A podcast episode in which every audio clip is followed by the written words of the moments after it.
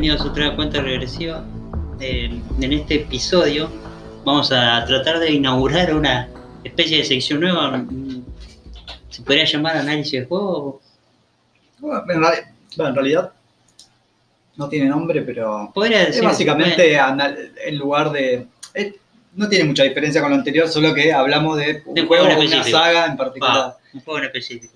Y hoy inauguramos De con dos juegos, en este caso. claro, dos juegos que comparten la misma historia o la misma, el, mismo arco. Sí, el mismo Eh, creador más que nada, ¿no? el, mismo, el mismo escritor. Estamos hablando de Drakengard, Drakengard, Nier, Dinier y... Automata. Es- Ese, ¿no? Replicant, De Automata. todos. Va- va, en realidad, eh, yo me voy a concentrar más que nada en el primer Nier Claro, vamos a hablar de lo que. y los dos Drakengard. Y Automata un poquito, pero no tanto porque hay cosas de ese juego que no las tengo todavía muy claras. Claro, no, no vamos a hacer la gran. como aquellos youtubers que hablan, viste, sin jugar. Así que vamos a hablar. bueno, no. O sea que vas a hablar Claro que no, claro que no. más que nada vos, porque yo no lo jugué, no fue ninguno de los dos. Esa parte no tenía que decirla. Ah, no lo tengo que decir, bueno, se edita. No, yo no lo jugué, pero bueno, tranquilamente, digo, te puedo preguntar o puedo decir algunas cosas que sé que existieron, digamos, que están registradas. No sé, por ejemplo, que fue un juego que el Drakengard, por lo, por, por lo menos, digo, nació en el, nació, emergió en el 2003 para Play 2. eh, y ahí hay cosas, y ahí, Ahí empezó todo el quilombo, digamos. eh, ¿qué dirías? Que es un juego como de acción, pelea, Es un juego, sí, es una mezcla de todo. de Es todo eso, como ¿no? un ah, RPG de acción, Claro. hack and slash, eh, shooter aéreo, él, eh, Nier o, o Drakengard también. Drakengard. Drakengard. Los dos Ah, pueden entrar dentro de todos esos géneros. es ¿no? una mezcla de género de los yo pensé que era más eh, Nier, pero bueno. No, ambos, yo- el Drakengard también es una mezcla, porque tiene secciones eh, que son batalla, digamos, cuerpo a cuerpo y otras que son aéreas, tipo shooter. Bueno, y bueno, decía que bueno, Drakengard nació en, en Play 2, 2003, y después hay un salto como de 10 años prácticamente, Sí, o más de de, 3. de- Que es la. A ver, porque para aclararlo, el 2, que también salió para Play 2, sí, no es un juego de Yokotaro, es, Claro. está hecho por de los otros dos, si mal no recuerdo que participaron del primero, y contrataron a otro escritor que nada que ver, así que es un juego que no tiene, digamos, continuidad. A ver, tiene cierta continuidad con el 1, pero no es canon en el Claro. sentido de, de autor. del autor, claro, no es, eh, no es el mismo autor, no es un videojuego de autor, No, es, eh, un, no es el mismo, claro, el autor. es un videojuego que no está mal, no es malo, pero no tiene nada especial, ese es el problema. Claro, pero en el Nier, que sí interviene él, ya digo, pasa ya, eh, pasa no sé cuántos años, porque en el 2017, creo, 2017, 2018, no sé, porque bueno, hay un tema de las consolas, plataformas, en donde sale primero, el pero primer alrededor, Nier sale en el 2011, creo, 2010 y Autómata 2017. claro, Ahí hay un espacio entre todos. sí, bastante considerable, ¿no? Digo, para mantener una historia. Por ejemplo, el otro Drakengard de Yokotaro sale en el. es del 2000. es posterior a Nier, de hecho. Claro. Así que creo que es 2013, 2014, Por eso, digamos, el Drakengard 3. la, la idea es que, que pasa bastante tiempo, ¿no? Entre el juego y el juego. Eh, así que, más o menos, ¿de qué va la historia? Si se puede, digamos, unir tanto tiempo.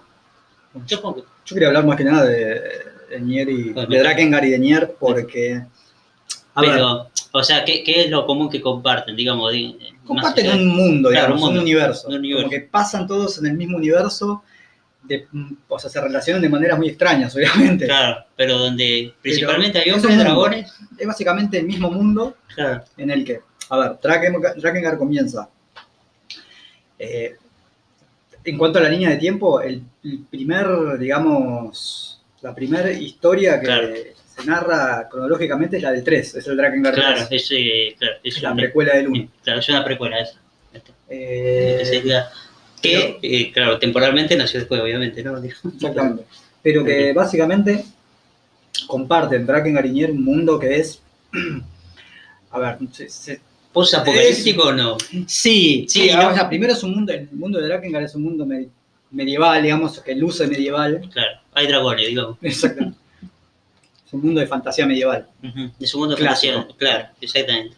Ahí, Y el salto a Nier se da en una cantidad considerable de años que Mm. pasan desde uno de los finales del primer Drakengard Sí.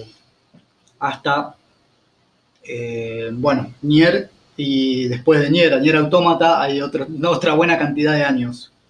Que pasa todo en un mismo mundo, pero digamos, no es explícito. Claro. Porque a pasar tantos años hay referencias, ¿viste? En los juegos. Hay referencia, claro, a los juegos anteriores. Claro, pero nada explícito. No es que te explica, ¿viste? Empieza el juego y aparece una cinemática, un texto que te dice Claro, tantos años después. No, eso está. Digo, podrías Claro. jugarlo independientemente, digamos. Sí, no, se no. puede, se puede tranquilamente. O sea, no, no, no es que te quedas sin entender No, nada. no, no. Pero a ver si Si lo tenés, mejor. sí, no, si tenés ideas, mucho mejor porque digo. cazás las referencias y Claro, no sé, está bueno. claro, claro. No, yo quería Hablar que nada hablar de estos juegos por una cuestión Sí, de, bueno, por empezar, Drakengard como una suerte de parodia de los juegos de acción, Sí, con, en el exceso de violencia, por ejemplo, en el. Los perso- en, en el carácter de los personajes que no son personajes buenos, Claro, no no son- controlás está al bien. héroe, No, no sos un héroe en, en Drakengard. para nada, Para todo nada. lo contrario. Sos un antihéroe, un villano, ninguno de los dos. Y, diría? Ninguno. mm, y antihéroe podría ser. podría ser, Una ¿no? categoría, creo que sí, va por ese lado. Eh, y psicóticos, directamente, o sea, Drakengard 3, eh, ya directamente la protagonista cero es di- directamente Malvada. sociópata. Ah, mata porque sí o. Sí, mata por, por poder, lo quería un villano, quería un realidad. villano, es, ella casi villanesco. Claro, ella- claro, ella ya. Claro, se podría decir que es como. Desde, desde el antihéroe hasta un villano. En, el- en lo que es Drakengard. Claro.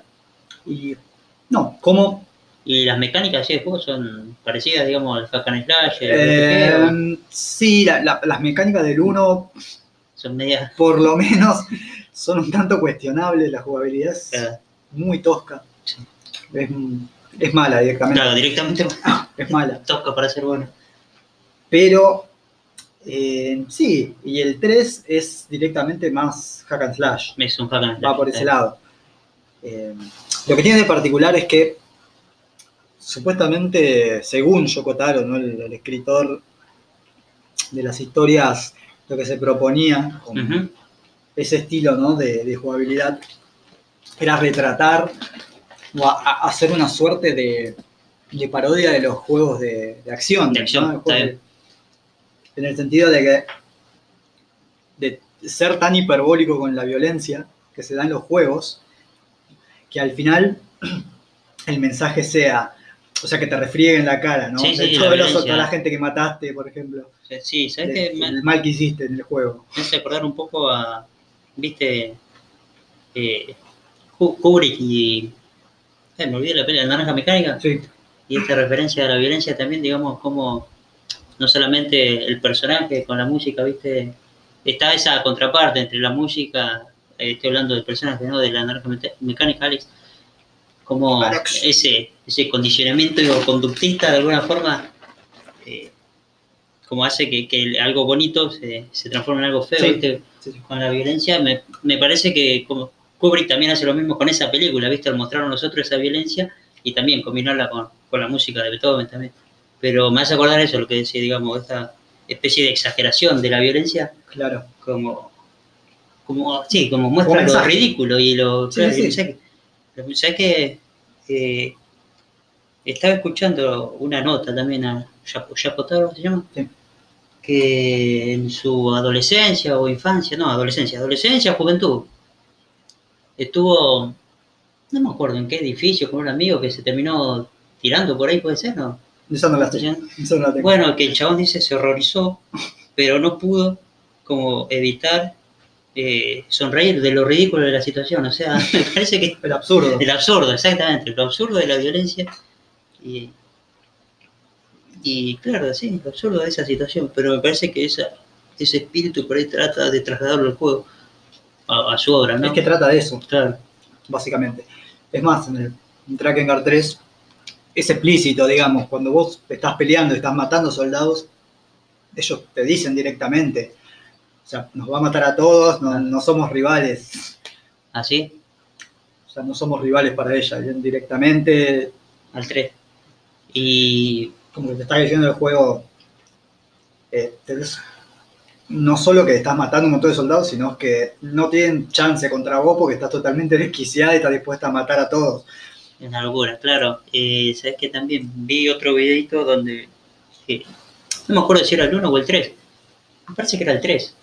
Donde tenías que matar a, una especie de niños. No sé si eran niños. Sí, en el 1. Ah, del 1. También decía. ¿no? En el 1 que, bueno, el 1 tiene todo un tema con los Son- niños son también. malos, malos. Sí. Bueno, el 1 tiene todo un tema con, con la infancia. Ah, sí. O sea, sí, varios- sí, sí, me acordé. Sabes que me estaba acordando. De traumas. Sí, hay una escena. Estoy pensando en película, como si fuese una película de unos bebés gigantes, ¿puede ser? o no? Sí, ese es el final. Ese es el final. Uy, spoiler. Ese es el final que, que conduce a Nier. Ah, Que en realidad lo hizo Chocotaro supuestamente como un final en joda. ah, joder. sí. No, es el final, no es el final principal, creo que es como el final E. Ah, está, está. Y lo hizo y fue como lo más destacado del juego. Porque todo el mundo cuando vio ese final, ¿qué carajo tiene que ver esto con un juego de acción medieval? Claro, claro, ¿viste? Y Y, y nada, a partir de ahí, eh, el chabón se propuso como, al ver que tuvo como buena recepción de ese final raro, dijo, bueno, si a la gente le gustó, entonces voy a seguir por este lado. claro, es por acá, claro, sí, es por, por acá donde tengo que, que seguir. Y, y siguió como en Niera, por ahí. Claro. Nier, el mundo de Nier nace de ese final. ah, sé, de ese final, que no es el principal. No, No, no, no, no. Así que se puede decir que Nier es una especie de continuación o un spin-off porque es un final alternativo en realidad. No es- Claro, es un spin-off de, de Dragon Ball. Y- no, lo- lo- lo- también el contraste que se da entre Dra- Drakengard y Nier me parece que es. Eh, Drakengard es más caótico, Mm, no es como el mal. O sea, quería representar el mal claro, es el más. y se enfoca en eso, y en la violencia y la muerte. En vez Nier ya es como, tiene otra actitud. más complejo es, o más desarrollado, o No solamente me es el ti- eh, eh, es más eh, amplio en cuanto Ujú. a, lo, a lo que intenta abarcar, ¿viste? claro, sea, en las emociones, en la narrativa, los personajes. Eh, ya no tratás, ¿viste? Con personajes que son todos unas basuras, Claro. digamos, tienen básicamente. su- sus costados, digamos, sus, sus capas, digamos. No me Sí, más matizado. Claro, exactamente, su matiz. Y eso también se refleja en el gameplay. me Eso te iba a preguntar por el gameplay. Digamos, si el gameplay también se podría decir que es un hack and slash, RPG, o es una mezcla de todo eso. También, también sí, es una mezcla de todo eso. Pero también es más amplio porque es más variado aún que Drakengard. Porque tenés también secciones, por ejemplo, donde eh, se convierte en, en un shooter vertical, Mm. que cambia de género. Tenés hasta momentos donde se vuelve un juego de texto directamente. Claro, una aventura gráfica. sí, sí, simplemente texto.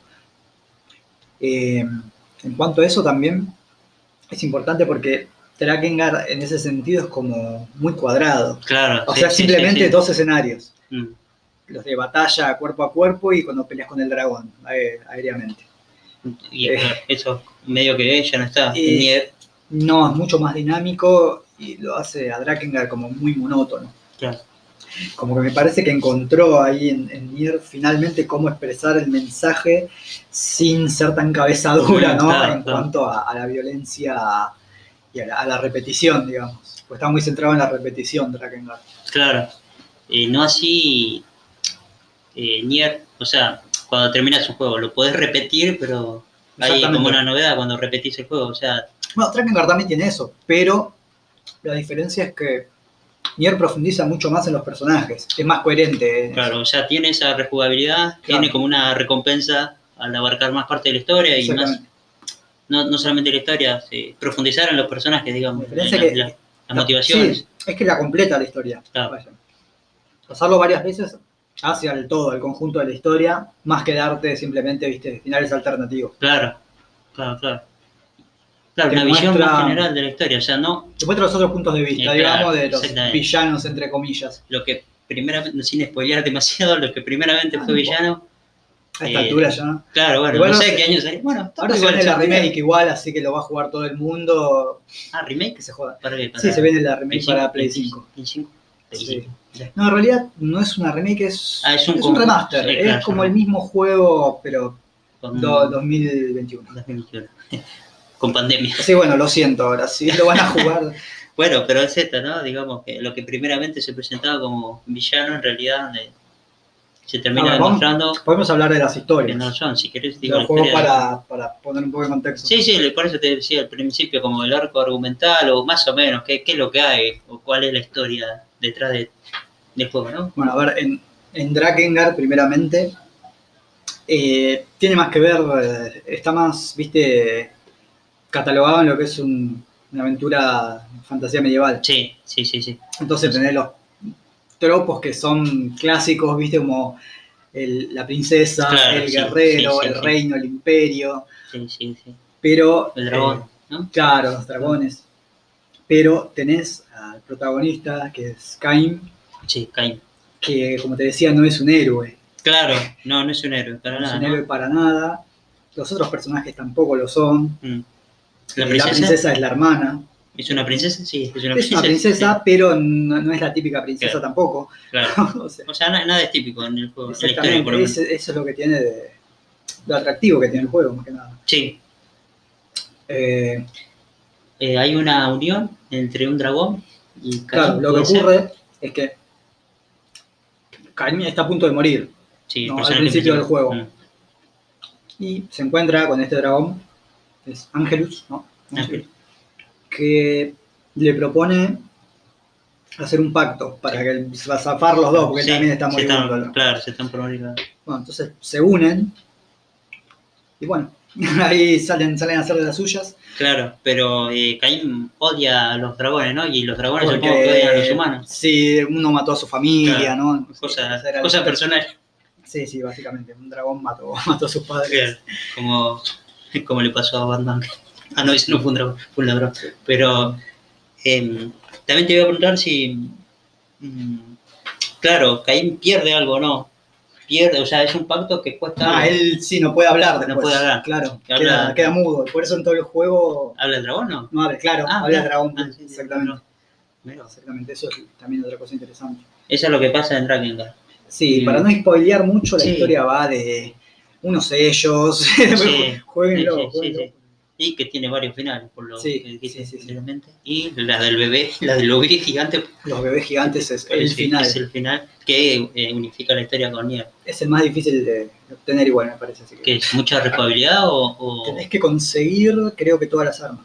Ah, sí, ya, ya me acuerdo el video que vi de todas esas. Así que si no quieren pasar por eso, vean directamente el Sí, final. en, en YouTube. ¿Y la historia de Nier, más o menos? Con Nier empieza justamente en ese final, Mm, donde se transportan por alguna... ¿Alguna razón? sí, tiene que ver con, Con algún eh, con la, la atrocidad, que es el, el final Ah, este de, De los de. Drakengard, que, bueno, tiene todo un tema con el tiempo, Mm. ¿no? Y, y la compresión del tiempo. Hay toda una historia ahí. Eh, y bueno, lo que ocurre es que terminan eh, viajando a Tokio, En Neo Tokio. al, al Tokio del presente Ah. de ese momento. No sé, no, presente. no me acuerdo exactamente qué año, pero un Tokio contemporáneo. Ajá. Y pues esa batalla ocurre en Tokio ya, Ocurre en Tokio.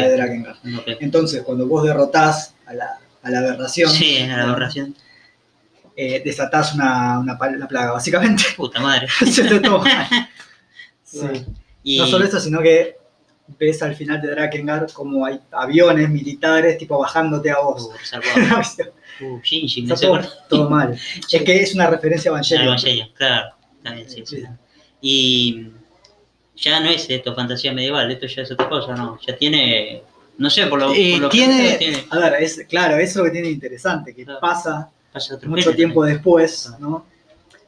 Eh, pero el set- cuando vos empezás el juego, Sí, lo empezás en las ruinas, digamos, de, de Tokio, en la ruina de Tokio. que eh, tienen todavía, viste, cierta similitud a- al, al Tokio contemporáneo, Claro. digamos, ¿no? Sí. Todavía se distinguen edificios. Después, después de la intro de Nier, haces como un salto de mil años más, Puta madre. Y, pero estás, te encontrás, digamos, en una aldea medieval. Ah, ah, pero que ve mil medieval, años- mil pero años es el futuro. pero es el futuro. Está bien. Lo que está bueno porque eh, es como decirte una, espe- una especie de circularidad. ¿no? Claro, hay como una. eh, especie de tecnología desarrollada, ¿no? Ya lo, claro, lo, lo que pasa es que la también está el tema de la tecnología. Claro. Está, pero está como medio velada la tecnología. Ah, para algunos pocos. No, no es explícita, ¿viste? Ah, no es explícita, está bien. Hay robots, todo, pero Claro, en ciertas áreas. Vos, Ah. por ejemplo, estás en un área que es totalmente rural. Que si vos no salís de ahí en el juego, te, te comés que estás en una aldea medieval. claro. Ese es el tema. Después, cuando te vas, vas viajando a otros lugares, otros lugares del mapa, van apareciendo robots y, Mm. y te das cuenta que sí, que hubo, viste, tecnología. ¿Y, y cuál estás en sería, el futuro. y- y cuál sería como el objetivo? Si el objetivo de Drakengard era, no sé, si romper los sellos, recuperar algo Sí, de los sellos. sí. Acá, ¿qué sería el objetivo de, de Nier? Como Y acá lo que tenés que hacer matar a las chanchas de es los jefes o más... más que eso? No, acá lo que tenés que hacer es básicamente, primero, tenés que curar a tu hija Ah, porque sí. se, se enfermó con... Claro. eh, Se llama... eh, el, el virus que se desató sí. con, lo- con la aberración esta. exactamente. Ajá. En realidad ella se contagia porque en el principio del juego vos tenés un libro Sí, que se llama el, eh, el Grimorio Negro. ajá. Bueno, y ella lo toca madre. al, al- al libro, cosa que no tenía que hacer, Y- por cuestiones de spoiler. Bueno, se enferma. se enferma. bien. A ver, lo que ocurre, Sí, eh, mil años después, o algo, mil años y algo después, pero después de que toca el libro, ¿sí? ah, Claro. un salto de mil años, sí, de mil años. Pero, a ver, el truco, ahí está, hay un spoiler, Ajá, pero bueno, lo voy a mencionar, no Bueno. importa. Es que con el que vos jugás al principio, sí. con el protagonista, el Nier, que vos jugás en la intro, es el que se convierte en villano después, Ah, ok. mil años después. Está bien, está Sería bien. el, el Shadow Lord. Claro. Es la sombra del el protagonista El protagonista. original, digamos, del Nier original. Claro, vos nunca sos realmente el bueno o el malo. Exactamente, exactamente. Y el que sería el malo, en realidad, lo único lo que quiere hacer es recuperar a su hija. Claro, Por eso después, cuando está enferma, ¿no? la, la nena, vos haces un conjunto de misiones al principio para, para salvarla, tenés que conseguir, viste, el, el otro grimorio, que Ajá, es el otro libro. otro libro. Y en un momento, a la mitad más o menos del juego, el, Shadow Lord, que es tu, tu contraparte, sí, digamos, sí, tu oscura, contraparte malvada, sí. tu Gestalt, Ajá, que son, son las almas, digamos, ajá. eh, la secuestra. Uh, Que bueno, ahí, ahí está el, el nudo de la cuestión, que en realidad lo único que estaba queriendo hacer el Shadow Lord, entre comillas, que es el Gestalt Claro. de, De- del de- Nier original, de- estaba queriendo sí, recuperar a su hija, digamos, hacer que el cuerpo, que es el replicant, que es el cuerpo que tenías vos Ajá, de ella, tratar de eh, hacer de vuelta, eh, de combinarlo con el Gestalt, el alma de su hija, que decía, porque había, en realidad él tiene, viste, lo que es el alma de su hija. Y tiene que ejecutar el cuerpo para hacer que se O sea, nuevamente. también hay una diferencia entre cuerpo y alma, entonces entre ahí está esa distinción, digamos, Sí, platónica sí, sí, sí. o entre cuerpo y alma. Está bien, no, no tenía eso, no, no sabía. Sí, es eso. En, en realidad ese es el, el eje de la cuestión. Él simplemente quiere a- El alma de su hija, no el cuerpo. O sea, el cuerpo para, aparentemente ya está como... de eh, Jonah, me olvidé de nombrarla. Sí. Ah, así y que ella es un tanto complicado, pero de hecho básicamente como para explicarlo más sencillamente. Sí, sí, sí, me imagino, porque tampoco, viste... Después hay una serie de cuestiones que te voy a explicar cómo, porque- Claro, igual, viste, no, no tiene por qué cerrar completamente, sea una, una obra, una historia. O sea, entiendo yo que alguna... pero el gran spoiler es ese. Claro, eso que tampoco sin spoilear. Que el Shadow Lord En realidad es también el, es el padre de, ella, de la niña que eh, en la- una primera instancia trata de recuperar, bueno, y también después trata de recuperar. Todos quieren recuperar a su niña, Básicamente. a su hija. Después está, bueno, como el personaje secundario está Kainé Ajá, y Emil. que son eh, aliados a- de, de tu, Sí, tu es- misión o sí, ellos en realidad son también replicantes. Eh, replicantes serían Replicante es los robots, por así los decirlo. robots, claro, Son las máquinas. Sí, sí, sí. Claro, la máquina, lo que vendría a Y ser la máquina. Gestalt son las almas Ah, originales. O sea, hay hu- humanos, robot, androides, no sé cómo quieran no, decir. huma- humanos, los humanos son los No humanos. son las almas. Ah, no hay, no hay hay cuerpos humanos- humanos. No, lo único que hay de los humanos son las, las almas. Ah, que fueron salvadas, digamos, de lo que fue La la, aberración. la clorinación, que fue la plaga, Ah, ok. que mató a... Y entonces vos cuando iniciás, ¿qué sos? El, es un... Vos sos un replicante, sos el replicante original. Ah, ok, listo. De ahí viene la cuestión. Ah, claro, por eso se llama réplica, claro. Y... Bueno. Kainé y Emil son otros dos replicantes. Bueno, Kainé es la, la protagonista femenina, Ah, de- la waifu Ah, sí. del juego. Sí, sí, sí, del juego. Que también la, claro, la usás, la usás, ¿no? Y bueno, ella también tiene su historia, pura. propia. Sí, los dos, todos los Todo personajes, pero, tiene historia su cura. eh, bueno, el juego lo que tiene también de bastante destacable es que para profundizar en la historia de estos dos- otros dos personajes tenés que pasártelo. Porque lo que es en el transcurso del gameplay, ves lo básico, Claro. muy básico de los personajes. Claro, tenés que pasarlo. Sabés que tienen un trasfondo, ¿viste? Pero no te lo explica a fondo totalmente, sino que tenés que pasarte el juego. Una vez que lo haces, te ganás, te da mm, unos textos para leer. Básicamente, Ah, que es como la historia. O sea, el gameplay es el mismo, pero te suman Claro, textos. te suman texto y también, bueno, finales. Claro, al final. Otros finales donde te explica un poco mejor. Por ejemplo, Kainé tiene un, un gestal muy Sí. particular adentro de ella. Y eso también se lo expli- te lo explica cuando pasas el juego, una vez que lo pasas el juego. Durante el juego no te lo, no te lo explican. No te lo explico. Eh, la historia de Mil, que también tiene que ver con un plan paralelo que se dio cuando hicieron esto del proyecto Gestalt. Ajá. Hicieron también un proyecto para crear armas, digamos, crear androides, que Sí. son armas también, y él pertenecía a uno de esos planes. Todo Bueno, esto pasa en la Tierra, sí. Sí, Sí, sí, ¿no? Sí, sí, sí, sí. Ah, está. sí, en una tierra muy particular, pero sí, Claro, no, porque flashé ciencia ficción, ¿viste? Por lo Es que- contrario, es que es. Sí. No, flashé, digamos, lo- los viajes en Sí, intergalácticos Bueno, y un también. autómata mucho peor, ya es, se vuelve 100% ciencia ficción. Ah, ese me parece que me gustó más. digo, digo yo, no sé. Bueno, lo jugaré igual en un momento. Ah, No, me gusta a traer. los autos, a los Nier, no sé si a los Drakengard, pero.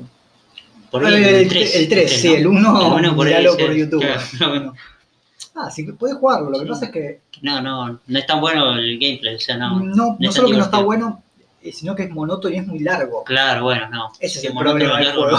Si, si es monótono, se corto. dure. Si no, bueno. Claro, pero no, me, gusta, me, me gustaría destacar la diferencia que hay entre los dos, básicamente, en que uno es una Drakengard.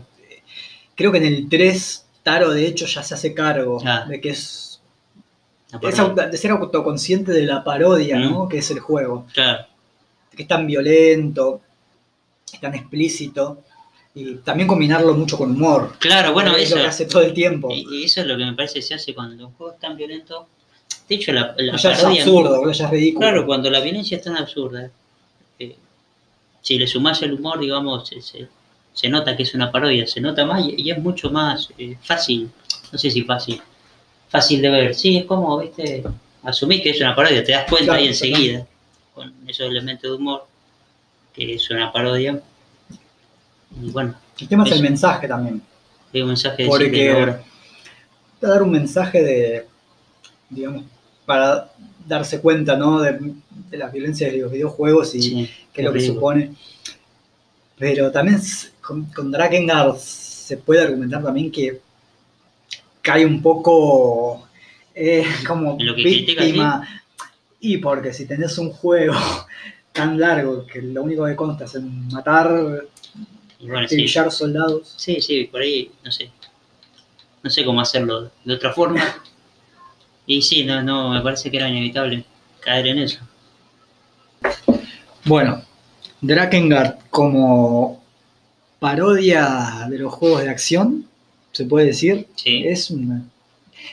A ver, me parece que Drakengard 3 es más ya una parodia consciente y el 1 fue como un, un experimento. Claro, el 3 es un experimento. El 3 es una parodia de lo que fue el primero. Puede decirse que sí, es como ya autoconsciente, Claro, está bien. Ya, como que se ríe ya hasta de sí mismo y del jugador también. claro, Eh, Drakengard 1 lo que tiene es un juego que hace tan monótono y repetitivo sí, con un gameplay. Igual no creo que haya sido a propósito lo del gameplay malo. Parece que es una cuestión de experimentación.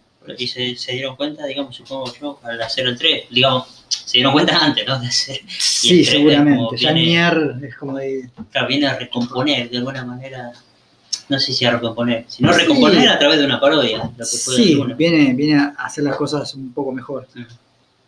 Eh, bastante mejor. Aunque tiene también sus problemas, que ese es otro tema, de, pero bueno, ya lo tocaré. Que, los 3, problemas técnicos, sí. De- los, dos, los dos Nier principales de Yoko Taro tienen problemas, sus problemas técnicos graves, como Sí. una maldición en medio del- de la saga. pero Es algo raro. problemas técnicos, eh, Sí, bueno, para sí. A ver, bueno, después cuando, cuando termine de... bueno, voy si a no eso. cerra- si no cerrada. eh, no, la cuestión de que The Lakengard, al, al ser un juego que, según el mismo, el mismo autor, trata de eh, ser una reflexión sobre la violencia en los videojuegos, yo me hacía la pregunta, ¿a- ¿hasta qué punto eh, lo vale? A ver, pienso que sí, que es válido y está bueno y por eso es interesante. Si no, estaría hablando en primer lugar de, Sí, de esa saga sí, sí, sí. ah, y de ese juego, del primero en particular. O sea, si, elegimos por hablar de este juego, me parece Sí, que por algo. hay algo que Claro, decir. Sí, hay algo que decir. Pero, a ver, ¿hasta qué punto un juego que no es bueno, ¿no? por su mecánica, su jugabilidad, eh, hasta qué punto es un juego que tiene un valor como juego más que como concepto? A eso es a lo que voy. Sí, vale la pena jugarlo simplemente por ese aspecto. Yo creo, yo personalmente no lo jugaría por ese aspecto nada más. Tiene que ser aparte para mí como un buen juego, tener un buen gameplay. Totalmente. Porque si no. No deja de ser un videojuego de, de Drakengard para mí. Sí, lo que vi, o sea- lo interesante que tiene del mensaje y Sí, porque como concepto está bien, pero mm, tendría que ser, digamos, ¿cómo decirlo? No sé, lo estoy pensando ahora, así que otro tipo de juego. Pero no sé, no, pero bueno, no, podría- sería imposible igual, porque es una parodia sobre el juego de la violencia. No sé de qué otra forma podría... se podría implementar ese. Bueno, creo que en el 3 lo logra de alguna forma. Mm. Por ahí no al 100%, pero logra eso de reflejar la violencia al mismo tiempo de hacer un juego que sea jugable y Claro. entretenido. Está bien. Creo que ese es el punto. Pero me parece que se, hay una disonancia clara entre lo que es. no, lo, no lo digas, no pronuncies ese término, ni lo pienses. Entre lo que es el, el gameplay, ¿no? O lo, lo que intenta hacer, que es una, una mezcla entre eh, el Dynasty Warriors Ajá, y Ace Combat. Esas son como las dos referencias esas que, tiene. Eh, eso con un nuevo tipo de narrativa y de tropo de personajes. Mm, Que, como te decía, eso pasa porque fue básicamente un experimento entre tres personas, entre las cuales está Claro. Yoko Taro, que es como el, que le dio forma ¿no? a, la, a la idea, A la los idea. personajes, a la historia.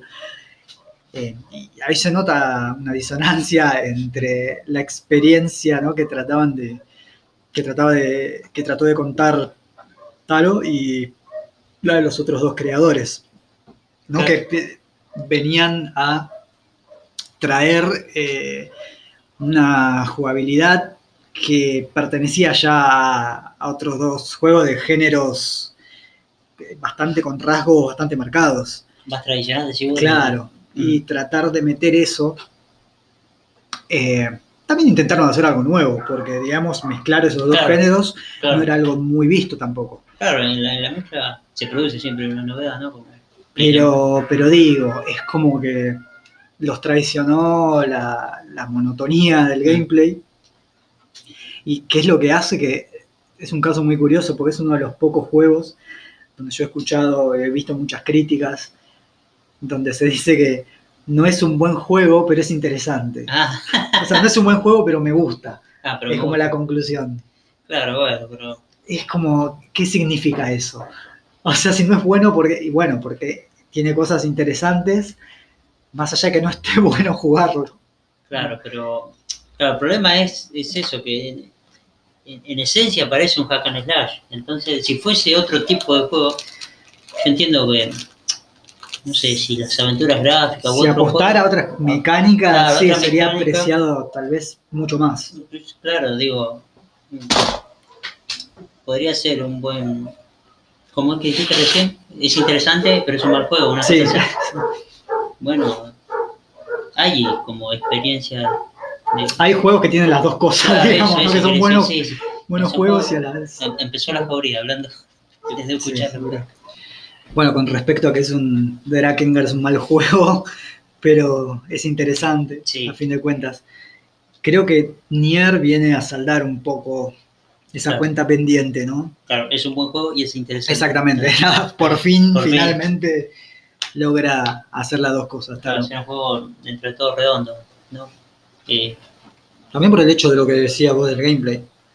Es un juego que no se limita simplemente a eh, combate Claro. cuerpo a cuerpo, a los Dynasty Warriors y shooter aéreo y nada más. Sino que también implementa, tiene varios momentos, mm, donde, bueno, como comentaba anteriormente, ¿no? Cambia, puede cambiar de hack and slash a shooter a directamente un juego de texto. O sea, tipo una, una aventura Claro. gráfica. pero no, no entre niveles, sino dentro de un mismo nivel, por decir, dentro de la misma pantalla o no. Sí, sea- sí, puede pasar donde momentos donde cambia la perspectiva, Claro, eso, claro. se vuelve en plataforma, Claro, ¿entendés? claro, eso. vuelve a ser tercera persona, eh, se convierte por ahí en un shooter con una cámara desde arriba. Claro, eso, digo, que utiliza como todas las. También, todas se, las también cámaras. tipo un, lo que es un Varios. dungeon, ¿viste? Tipo Zelda, Ah, sí, sí, sí. sí. también tiene esos momentos. Bueno, y marca como un contraste, ¿no? Con, con Drakengard. Creo que es finalmente, ¿no? Sí. Eh, como el proyecto que creo que el chabón tuvo siempre, ¿no? Como en la cabeza y no lo pudo llevar Claro, a cabo claro. hasta, hasta el primer Nier. Claro, y, y ha tardado, va, ha tardado, le, le ha llevado tiempo, digamos, pero no, no ha, no se ha rendido. eso Sí, sí, decir. sí. Bueno, pensá que se consagró con Autómata, Claro, que es como el juego que es finalmente como su obra maestra, digamos. También es de alguna forma, creo que está ahí en, en Autómata, está desarrollado finalmente ideas, viste, que ya se veían también, se hacían ver en- incluso en Drakengard. Claro, pasa igual eso con, con muchas cosas, no solamente con los videojuegos, cuando algo ya, ya se, se hace sólido, ¿no? Digamos, vos ves esas eh, especies de, de génesis anteriormente, en los juegos anteriores, ¿viste? Como pasa, me parece, en mucho. Sí, en muchos volvés para atrás y ves que ya hay algo ahí Claro, ya hay que algo no de está del todo desarrollado. Y bueno, por suerte no se rindió y logró, logró hacer su obra definitiva. Sí, y, y él también, ¿no? Es un poco una obra. o Bueno, un también está eso. El hecho de. Es alguien que está como muy compenetrado con su mundo, ¿no? Sí, o sea, en las entrevistas que uno puede ver en YouTube, está como siempre disfrazado. Sí, o- sí, sí, está con la máscara de Emil. Ah, es la máscara de un personaje. es la máscara de. Emil, sí. Sí. Em, Así que no, no es una persona eh, normal, entre comillas. no, es, digamos, un- es también él, es una, digamos, lo que se puede considerar artista en ese sentido, Claro. ¿no? De quien hace como carne su propia Mm. obra. Claro, claro, exactamente. Al mismo tiempo, eh, me parece que no se toma tampoco 100% en serio. Sí, sí. tiene como nota. esa dicotomía, viste, que también tiene, no sé, esa cosa surrealista, ¿no? De por un lado querer enviar un mensaje al mismo tiempo manteniendo cierto ridículo o absurdo. Exactamente, sí, sí, se nota cuando se disfraza y. Sí, o bardea Square Enix, ese tipo de cosas. Claro, básicamente. Y hablando de autores y, y peleas en- entre autores y, y compañías, la- estuve jugando, rejugando a todos los Metal Gear Solid, Mm, así que esa puede ser una próxima charla. Hideo Kojima Kojima y versus, versus el Konami. versus Konami. Podría ser. Eh, no sé si querés decir algo más. Creo que estamos bien, ¿no? Con esto. Yo creo que sí, que hemos dicho bastante. Así Creo que quedó claro, no sé si quedó claro el punto Sí, sí, yo creo acerca que sí. de la parodia de la violencia y as- ¿no? hasta, hasta dónde da en un videojuego, Sí, hasta hasta qué punto no, no ¿Hasta se está punto es burlando el- del jugador también. Claro, ¿hasta qué punto es el medio eh, ideal para hacerlo? Me parece a mí. Bueno, pero como te decía, me parece que finalmente En Automata, lo logró. en En, en los, en los dos Nier me parece que Mm. son son como un buen un buen resumen de lo que- de las ideas y del mensaje que quería transmitir el chabón finalmente. Pero bueno, volviendo para atrás, te das cuenta que era un poco complicado en aquellas épocas todavía, ¿no? Sí, En las épocas de Drakengard, tratar de expresar eso. Pero bueno, fue un, un experimento que, digo, que si sigue dando que hablar todavía, algo de valor tiene. supongo que sí. Bueno. ¿Se Ahora pasamos, a la, a la otra sección? a la otra sección. Un corte y una quebrada y ya volvemos. Ah, y antes que me olvide, auspicia este programa de Sí. radio, el Sí. kiosco de la Nelly. Sí. Eh, Olid- no, Oliden no, ya le dije mal. Santa Isabel y, y Ensenada, ahí en la esquina. Santa enfrente del jardincito. Ensenada Enfrente del jardincito. del Viso, y- sí. frente Ah, al jardincito. Bueno, y como es eh, habitual, o trata de ser habitual, en este programa mm, terminamos esta primera parte con un tema. Y en esta ocasión elegí el tema de aquel juego eh, Contra. El tema de la pantalla eh, del nivel 1. El nivel 1, ¿viste? El de la jungla. Bueno, ese temita. Así que con eso los dejamos.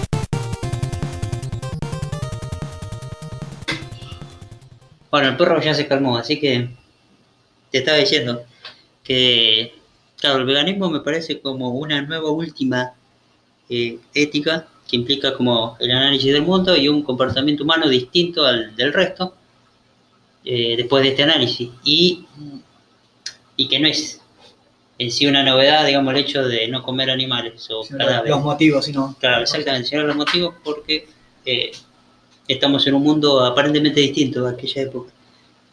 No sé si querés decir algo al respecto. Sí, a ver, creo que las causas tienen que ver con consciente o inconscientemente eh, el hecho de salirse de la esfera humana. ¿no? A mí me parece lo más interesante eso.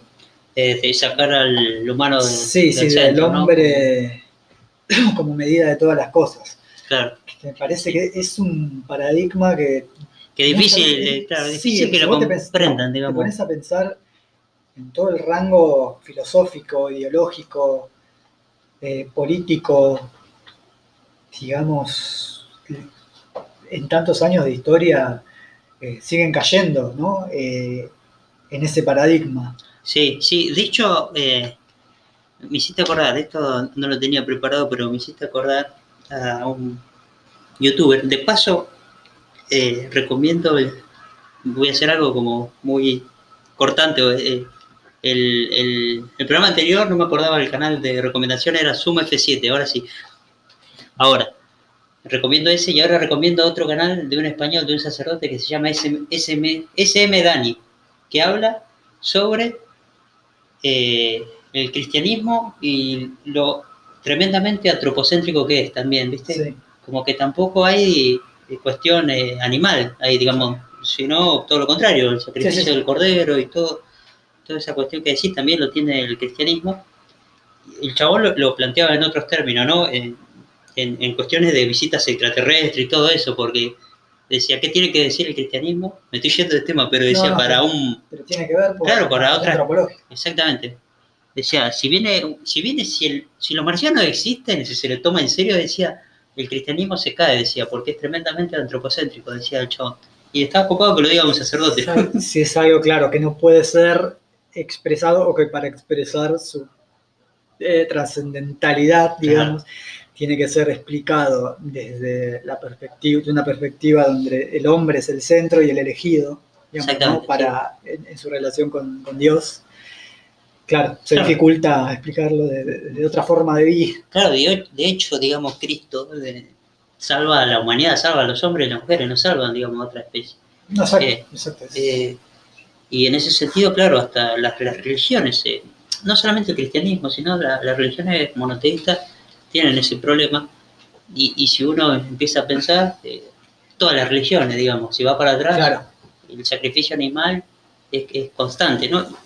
Y ahora, en estos, en estos tiempos, ya no de religión o, o no de tanta relevancia religiosa, sino de relevancia de consumo, ¿viste? Eh, pienso que eh, el veganismo tiene razón cuando plantea, ¿viste? El, el sacrificio animal, sí. eh, porque para, para mí como el problema real es, es, es esa, esa vida, si se puede llamar vida, digamos, esa transformación de un ser vivo en un engranaje de la maquinaria productiva sí, exacto. y, y no eh, la muerte en sí, porque la, la muerte, bueno, desde ya que forma parte de la vida y todo. Es la muerte industrializada. Exactamente, es la muerte industrializada, claro, de, eh, de, de los animales en este caso, ¿no? Porque para mí aquel, aquel ser humano que es capaz de, bueno, de matar a su animal eh, para comerlo, digamos, y cri- no de matar solamente, sino, viste, de criarlo y después matarlo, no, no, no creo que haya problemas en eso. O sea, si sos capaz de hacerlo, bueno, hacelo vos, eso quiero decir que, ¿qué pasa con la industria? Digamos que te, de alguna forma te tapa esa, ¿no? Esa, eh, esa actividad de la muerte, digamos. Sí, La tapa y uno piensa que no existe. la convierte en otra cosa también, ¿no? Claro. Es otro tipo de... De hecho, como cocinero, digamos que yo soy cocinero también, es muy, eh, es muy, no sé si es muy evidente. Es evidente cuando, cuando te pones a pensar, digamos que, que, que la vaca, digamos, por lo menos acá en Argentina, el animal, la vaca, eh, eh, como producto ah, eh, gastronómico así, está fragmentado en parte, digamos, Claro. un ojo de bife, digamos, supuestamente es distinto, no sé, a un vacío y en realidad es parte, digamos, del mismo Sí, cadáver, eso quiero decir, como el- el cuerpo. Eh, eh, la industrialización, digo, también fragmenta el cuerpo sí, animal. el cuerpo, exactamente. Sí, y bueno, y por otra parte yo, yo no soy vegetariano, digamos, eh, tuve una etapa de vegetarianismo que duró poco, pero más que nada porque se me hacía como muy difícil cocinar, digamos, eh, sin carne. O sea, también me parece que está, obviamente que es cultural, ¿no? Pero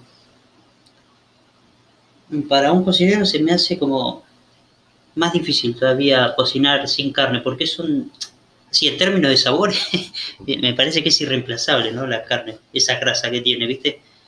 Pero, eh, por otra parte, pienso que es un error también querer reemplazarlo, ¿viste? La carne, ¿viste? Cuando un producto vegano, eh, por lo menos la soja texturizada, ¿viste? Eh, pensar, Sí. pensarla como un reemplazo de la carne. Me parece que también ahí está todavía la necesidad de, de- de buscar ese sabor. ¿Viste? Sí. Y me sí, parece que lo que hace el veganismo, más allá de que a mí se me hace muy dificultoso experimentarlo, en términos de, de cocción, digamos, de, Sí. de- de producir sabor en un alimento, eh, es justamente, eh, te abre un montón de puertas también, ¿viste? Que, que uno las tiene cerradas por estar acostumbrado a cocinar con grasa animal. Sí, sí, sí. No sé si, si vos sos de comer... No, yo a muy temprana edad me acostumbré a, digamos, a probar otras cosas que no fueran eh, la carne, ¿viste? Y también lácteos y esas cosas, es como me desacostumbré muy rápido porque jamás las encontré particularmente, ¿viste? Sabrosas. ¿No lo encontraste sabrosa? Como decir, no, sí, bueno, pero digamos, nada que, que vaya a extrañar, ¿viste? Claro. Si no las comía, es como, pudiendo comer otras cosas, jamás tuve ese problema. Bueno, eh, a mí lo que me pasó particularmente en, mi poco tipo de vegetarianismo, eh, lo que extrañaba no era, viste, como el asado y toda esa cuestión que la verdad no, no le extrañaría. Si, si desaparece el asado, a mí no, no me pasaría nada, pero sí extrañaba la, la de carne. No sé por qué. La milanesa de carne sí es como un plato que, que me es muy difícil dejar, ¿viste? Eh, pero bueno, supongo que un vegetariano tiene la milanesa de berenjena, que es lo más parecido. Por lo haber menos, milanesas ¿eh? mejores, ¿no? que no hay. Milane- No, digo, debe haber milanesas. Sí, bueno, supongo sí, yo que, que quizás tenga que ver con, con mi ignorancia eh, con respecto a, a la cocina vegana. Ahí están los canes, ahí están los, los animales. Han vuelto, han vuelto. han vuelto, pero eh, me desconcentraron. Ah, sí, las milanesas. Bueno, hay milanesas de todo, pero la de carne me resulta como muy difícil de reemplazar. No sé si es posible, tampoco, bueno, tampoco no sé si es necesa- ni es necesario, Claro. ¿viste? como decía recién. Eh, me parece que es un error igual, querer reemplazarla. Pero, ¿Qué más? no, está, Están escuchando los perros. Seguimos. No, bueno, eso, ¿viste? No sé. Em,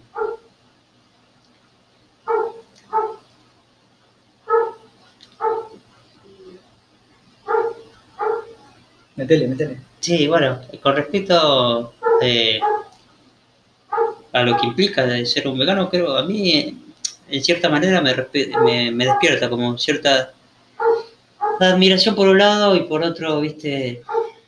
Como, ¿viste? No va a funcionar o no sé cómo expresarlo, ¿viste? Como, o sea, eh, entiendo que cuando decidís ser vegano a través de, no sé, de un... Porque viste un video donde se maltrata, viste, el animal, Sí. donde se lo transforma en cosas, se lo transforma en un, como diría Sartre, en un en un para sí, bueno, un para sí o en un en sí, en un en sí, En se sí, lo transforma en un en sí, Sí, sí, en se lo transforma en un en sí, en un objeto, Una res. claro, un objeto del mundo, un objeto, en este caso de la industria.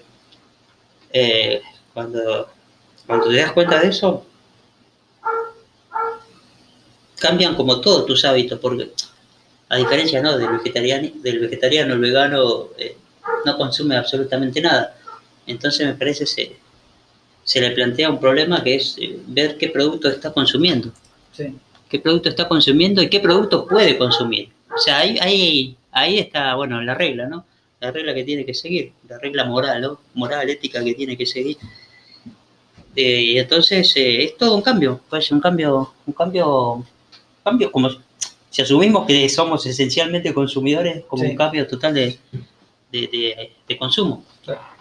Y eso me parece como admirable. Pero por otra parte no deja de ser, eh, no dejamos de ser consumidores tampoco. Sí. O sea, Bueno, ese suele ser como un argumento en contra que se plantea muy flojamente, ¿no? muchas veces, como, bueno, lo único que estás haciendo es eh, eligiendo un consumo. claro, Pero, sí, a ver, eh, es- no hay forma de no elegir un consumo, claro. como vivimos, por empezar. No, ni, ni hablar. Así que no, no me parece una refutación.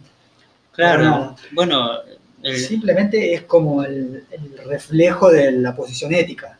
No es tiene que ver con eh, cómo reconducir esa costumbre, me parece. Sí, sí, sí. De hecho, ya entrando en las, las discusiones que se dan, eh, creo que no son como los argumentos contrarios son muy difíciles para mí de, de, de sostener en realidad los argumentos que eh, están en contra de la actitud vegana porque o recurren a la tradición o a un cierto biologicismo Una falacia naturalista. una falacia naturalista donde me parece que no se comprende lo que significa Que es una ética o ético, moral. Claro, sí. el argumento ético no, no es eh, no está en no el se mismo puede registro. refutar el argumento ético, se recurre justamente a un- una falacia naturalista o...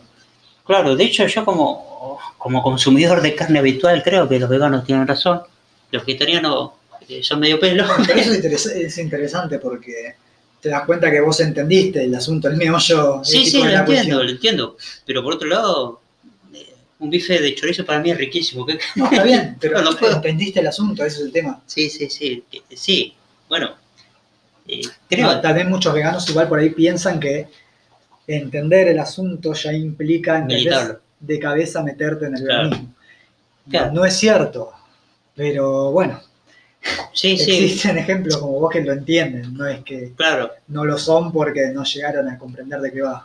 No, y, y los, los argumentos en contra, digamos, como la cuestión de los dientes, no sé si escuchaste Sí, alguna sí, vez. sí, la cuestión del omnivorismo de que porque podés, debés.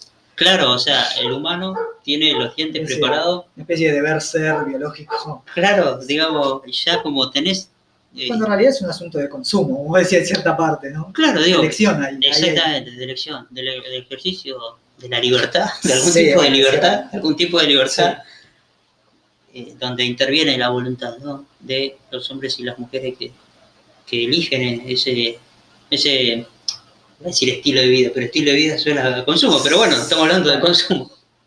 Así que eh, creo que ahí le, le erran bastante. Y después el recurso eh, de la tradición también, ¿viste? Como parece un poco, eh, no sé, el asado es tradición o cosas así, ¿viste? Pero no deja de ser... eh, No es un argumento, digo, básicamente. Claro, no, no. es claro, no es simplemente recurrir, viste, al, al- a ese al relato que mantiene la tradición y nada más. Claro, es como eh, la corrida de toros, qué sé yo, ¿viste? Sí, claro. tradición también. Hay un montón de cosas que, que también son tradiciones. Sí, sí, sí, es tautológico. Eh, Aparte, eh, si vas a ver cuando uno, si uno recurre a una tradición, ¿no? Es para resaltar cierto aspecto, cierto valor claro, que claro, tiene la tradición en Sí. el funcionamiento de una sociedad. claro, claro, sí, estaba pensando en eso. sí. Eh, no sé cuán, es- cuán esencial es el consumo ¿no? de, de- de un animal para mantener una comunidad. Y yo, digamos, me pongo ya en contra de varias corrientes Claro, ¿no? que pueden reclamar, si bien estoy de acuerdo en que ciertas tradiciones son beneficiosas para mantener una comunidad unida, hay otras cosas que me parece que no son tan esenciales a, a esa comunidad, ¿no? que podrían cambiar y la comunidad, sin embargo, podría seguir existiendo con sus tradiciones y ¿no? otras costumbres también. Y, y- Pero bueno, no estoy diciendo que, eh, Que deba ser por eso, Claro. claro, vaya a cambiar Claro, la claro. costumbre, pero estoy diciendo que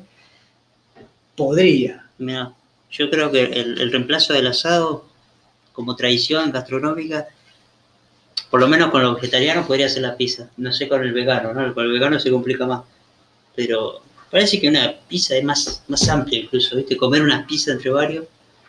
Está vegetariano y qué sé yo, está bien.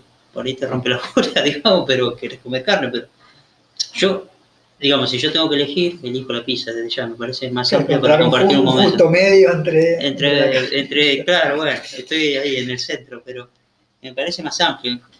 Incluso he compartido con amigas y amigos veganos y bueno, le sacan el queso, ya está, Sí, comen pan con Yo lo he hecho en mis épocas veganas, Bueno. esa aberración la he cometido. Bueno, pero por otra parte, eh, el vegano que me copa a mí es el que se trae su comida, como el cocinero. vegano ¿no? dedicado. El vegano dedicado, ¿viste?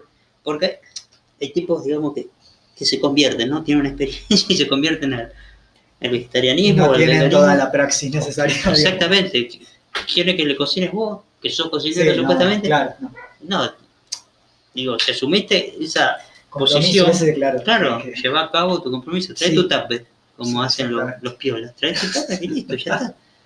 Y ya está, si no se vegetariano y comete una pizza. Sí, porque, me parece que desde el otro lado algunos veganos tampoco me parece entienden eh, el compromiso, viste, que, que se elige, y que no están a la altura a veces de la, Sí, de no. la circunstancia, digamos. Sí, totalmente. solamente se, se centra en el discurso y, y no en, la praxis, como decía, que necesaria para, para ser coherente. También el tema del veganismo, el vegetarianismo también, el animalismo, ¿no? En general, Claro. cosas. De la cuestión, no solo, ya que hablamos de esto como una cuestión de, de consumo, ¿no? De elección, eh, también la otra parte que por ahí es una parte más militante, que apunta más a- justamente a promover la cuestión ética y la cuestión de, de acción, ¿no? Eh, que muchas veces como que queda, queda velada, ¿no? Por ahí, por la parte más mainstream. Claro, sí, ni hablar. Y hay gente que solo conoce eso del veganismo por ahí. Sí, sí, sí, sí. Y- Eh, y no conoce por ahí que, que tienen una raíz por ahí, lo que hablamos de la cuestión más filosófica, no más ética de por qué. Claro, sí, ni hablar, sí, sí. Esta cuestión de... Lo que pasa es que en la tele parece que todo es una moda, porque la tele me de- pienso... Bueno, sí, es, es, digamos, así funciona. así Claro, por eso, digamos, la tele, no sé, pienso, no sé por qué se me ocurrió un crimen, cualquier crimen, todo preocupado, dos meses después ya Sí, está, no le importa a nadie. Pero por eso me parece tiende a ser una moda. Mm, y bueno, nunca llega, digamos, eh, la cuestión me parece a mí de raíz, Lo- o sea, el, No, el trasfondo no, no se, no se va a hablar, obviamente, No. en un medio masivo sobre los principios que Claro, no, eso. de ya, de ya que no, porque no hay tiempo, digamos, el tiempo No me interesa tampoco. Claro. Eso no sé, eso habría que probarlo. ¿Sabes qué? Una vez, eh, eh, no me acuerdo quién era, pero un conductor muy famoso puso ahí en la, en la mañana un tema que supuestamente no iba a medir, algo de la universidad, no me acuerdo. Resultó, no sé si el rating tampoco es criterio, ¿viste? De, de Sí, interés, sí. pero bueno, midió algo que supuestamente na- eh, todos decían que no iba a medir. Ese programa estaba a la mañana, también a la mañana decía que la tele, que nadie miraba cosas a la mañana. Ese conductor, creo que era Guipo, el, el, el, el peticito. Sí. No, pero yo igual hablaba de interés por parte de quien hace el programa. Ah, está, está, no. Claro. está, sí, está. No, bueno, a eso me Sí, refiero. sí, está bien. No, bueno, sí. No, interés genuino, no creo. Pero, eh, sí. Sí, no sé si habrá interés. Eh, no, supongo que no. Eh, interés genuino. Pero, mm, Sí, no, bueno, que se lo presenta de manera muy superficial. sí, Porque si te pones a plantearte la cuestión de fondo del por qué, eso te tiene que llevar inevitablemente a otras preguntas, ¿no? O sea, primero, ¿por qué existe tal industria? ¿En qué contexto existe? ¿No? ¿A qué, qué intereses sirve? ¿A quién beneficia? Y bueno, a quien beneficia, ahí quién no no. te queda otra que tener la mirada más amplia de todo, de todo un sistema, Claro, me parece. Sí, sí, sí. Sí, sí, desde ya. Desde ya que tenés como, en el momento que te hiciste una pregunta, creo que aparece, ¿no? La, la- la siguiente, porque cuando comprendés como la, la situación en la que estamos. Pero, no sé, Este fragmento va para lo- los que pensaban que, que, que por criticar a- ¿a quién? al progresismo Ah. digamos, íbamos a ser antiveganos. Antivegano, antivegano. Todos los idiotas. ¿Qué? Uy, ya te enojaste. ¿Cómo? No, sí, porque viste, está esto de.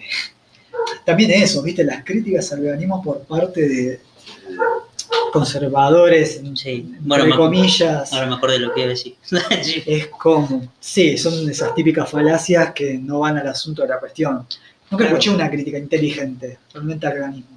Creo que Que no. ponga en jaque, digamos, eh, la cuestión, la cuestión de los principios éticos. Creo que hay como, por lo menos en la tele, hay un trato de como son pibes, la mayoría, viste, no, no, no Que alguien pueda justificar de por qué eh, el hombre debe ser la medida de la todas las medida de cosas. todas las cosas. Ah, Si, si obligado, claro.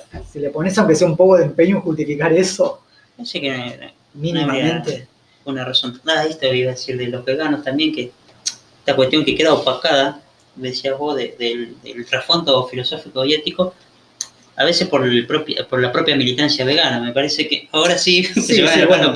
porque iba a hablar de eso también, el de la asunto de progresa. lo eh, contraproducente que puede ser cierta... cierta ejercicio de, no sé si de la violencia o de los discursos, aunque a veces creo que es necesario. No, ejercicio de... A ver, eh, lo que yo te decía, puede ser contraproducente cierta, cierta forma de militar. Claro. Sí, y, y bueno, en ese sentido sí iba en la misma línea que cierto progresismo, viste, que Sí, que sí, sí. Bueno, nos- también quería dejar en claro eso, que nosotros Claro. cuando criticamos lo que, es el, lo que es el progresismo, entre comillas, eh, de ideas progresistas, eh, justamente lo que criticamos es eso, Sí. ese tipo de Claro. acción. eh, sí, o esa, militante, ausen- no porque esa mal- au- ausencia de acción en realidad. Sí, también, exactamente, pues es una cuestión más que nada eh, online, ¿viste? Claro. Eso de, de- de querer hacer como una suerte de pasivo-agresividad Claro. online, ¿viste? De atacar, pero queriendo ser los buenos. Sí, sí, Eh, nos referíamos más que nada a eso, cuando se llega a, a ese punto y se, se actúa de esa manera. No en sí a, a las ideas tampoco, claro. no a ciertas ideas que pueden tener su, su costado válido. Sí, no, ni O hablar. sea, apuntamos a eso cuando criticamos el, el progresismo, no porque seamos reaccionarios, sino Ah, habla, por, habla por vos. Sí, neofeudal, como, Eh, claro, como Porrini. como por ahí. No, sí, no, también, no, sí, obviamente lo comparto, pero, eh, o sea, creo que hay también cierto veganismo, bueno, que comparte esa, también esa idea de, Sí, de un tiene, progresismo tiene medio. esa cosa de compartir, de esa izquierda, entre comillas, eh, ¿cómo llamarla? Yo no sé ni cómo llamarla No sé, siquiera. una izquierda media. La izquierda indefinida, le dice eh, Gustavo Bueno. Está bueno. Le dice la izquierda. la izquierda Bueno, a ver, el, el activismo entre comillas. ¿El activismo bueno, pasivo? Sí, el, el El activismo pasivo online. Claro, online, ahí está. Esa frase. Esa izquierda que se concentra en Es ese tipo progre, de batallas culturales, Claro, entre la comillas. batalla cultural.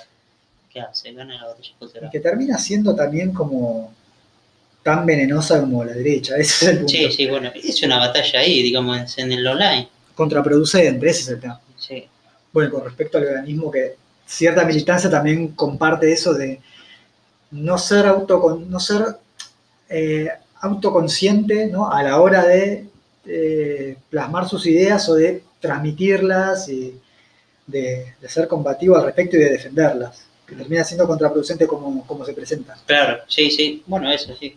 Que la forma tiene, ¿no? Tiene su importancia también, la forma en que uno presenta las ideas. Eh, bueno, no sé si para concluir, eh, No, la- yo digo que A mí me parece que es importante también filosóficamente en el sentido justamente de sacar al, al hombre del centro y de intentar un, un pensamiento que salga de ese antropocentrismo y eso lo podés, digamos, expandir no solo quedándote en el veganismo, ¿viste? Es, sino Claro, una cuestión ya claro. que tiene que ver con todo lo vivo, ¿viste? Claro, todo lo cómo, vivo. te cómo se relaciona el- De hecho, claro, que podría haber un enlace con, con lo vivo. con lo, ¿cómo se dice? Lo ambiental, no. Claro, Lo ecológico. sí, ahí sí. está. Lo ecológico, y también quería decir que, porque últimamente también he estado leyendo cosas eh, poshumanistas, ¿viste? Ah, ese, sí, tipo, sí, ese sí. tipo de cosas, ese tipo de, de filosofía, que tampoco me parece que quieren ir más allá, pero no dan en el clavo porque lo que hacen es, siguen en su afán de querer salir de lo humano, entre comillas, como lo entiende el humanismo, Sí, sí, bueno. terminan recayendo en la humanidad. Ese- acción- o sea, Esa la- es una tragedia, ¿viste? Una tragedia griega. Querés salir de tu destino, ter- termina termina, terminas, o sea, al querer evitarlo, querer ir más allá de la humanidad, lo único que hace es añadirle o como buscarle extensiones Claro, a la humanidad. claro, claro. O sea, transhumanismo, ¿viste? sí, sí, sí. buscarle extensiones para que la humanidad se expanda Mm, y no tratar de formar una ética que no haga justamente eso, Claro. que salga de lo de, que, su, de su centro humano, de ser. que por ser antihumanista, viste, en el sentido clásico, Claro, termina siendo otra especie, una especie posmoderna de humanismo, ¿no? De- sí, medio que no. no nosotros no puede. somos el centro, pero seguimos hablando de nosotros.